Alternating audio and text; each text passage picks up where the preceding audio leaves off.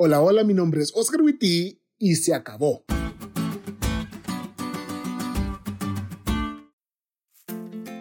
Cuando me casé con Esther, yo sabía que mi guapa esposa no era perfecta. Sabía que aunque es la persona más creativa que conozco, graciosa, con un cuerpazo y una sonrisa que me deja sin aliento, no miraba bien. Y pues la verdad casi no se notaba ese falla en ella porque usaba lentes de contacto. Hasta que un día fuimos al oftalmólogo a cambiar sus lentes de armazón. La acompañé en su examen y ese día casi lloro. Cuando miré que mi esposa no tenía un problemita de la vista, sino que prácticamente no miraba nada, ese día me preocupé muchísimo por ella. Los lentes no los usaba por moda o porque se le vieran bonitos, los necesitaba, como vos y yo necesitamos respirar.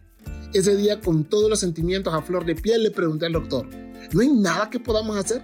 Es que no puede ser que no vea nada. Y me dijo, hay que operarla. Tres años después de esa visita volvimos y Esther se operó. Ese día le tomé una foto con sus lentes, los cuales después de esa operación no necesitaría nunca más. Se acabó. Ahora sus ojos podrían hacer lo que sus lentes solo podían ayudar a hacer. Ver. Te cuento esto porque cuando Gabriel le da la explicación a Daniel, la preocupación de Daniel era, ¿qué va a pasar con mi pueblo? Hay un poder que va a engrandecerse contra Dios, va a detener los servicios del santuario. ¿Quién va a interceder por nosotros? Nunca más se va a reconstruir el templo. 2300 años son demasiados. Y Gabriel lo tranquiliza. No, todo va a estar bien. Volverán a Jerusalén, se reconstruirá el templo, volverán a los servicios habituales, pero por cierto tiempo, porque de los 2300 años, 70 semanas proféticas, o sea, 490 años, están apartados para tu pueblo. Después de 62 semanas le quitarán la vida al Mesías y nada le quedará. El Mesías sería cortado o crucificado. Su muerte en la cruz fue para nosotros, no para sí mismo. Por lo que Pablo puede escribir, pero Dios demuestra su amor hacia nosotros en que siendo aún pecadores, Cristo murió por nosotros.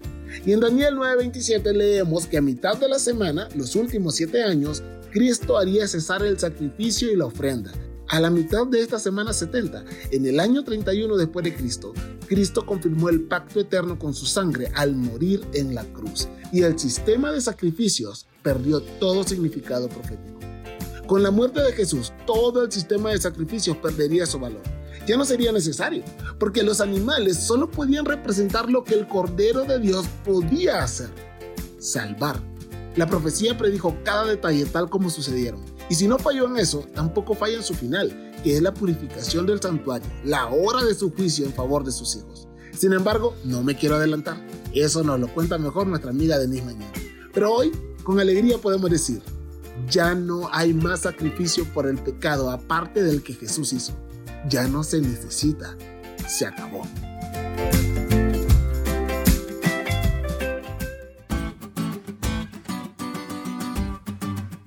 ¿Te diste cuenta de lo cool que estuvo la lección? No te olvides de estudiarla y compartir este podcast con todos tus amigos. Es todo por hoy, pero mañana tendremos otra oportunidad para estudiar juntos.